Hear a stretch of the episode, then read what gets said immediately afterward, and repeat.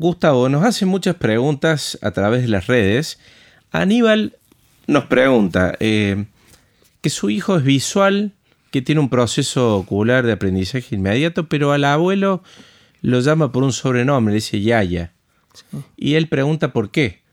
¿Por qué el hijo, siendo brillante, con a corta edad, visual, a su abuelo lo nombra por, un, por este apodo, no por su nombre?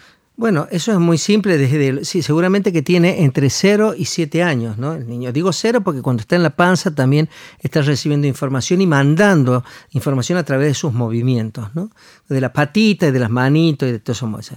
Entonces, está relacionado porque ese niño, que sin ninguna duda si es visual, va a ser bastante eh, preciso, específico, concreto y directo, pero está conectado con el canal kinestésico, es decir, hay una, hay una conexión completa, espero que no se ponga celoso nadie de la familia, pero con, ese, con esa persona, que es su abuelo, me dijiste. Su abuelo. Bueno, él, él está unificado con su abuelo en el pensamiento, el sentimiento, la emoción y la acción.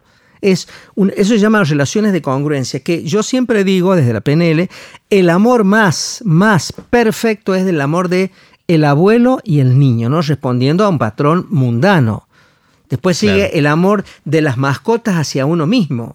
Por eso las mascotas se quedan hasta algunos en el cementerio esperando. Que, bueno, pero desde uno, en la reciprocidad humana, es perfecto.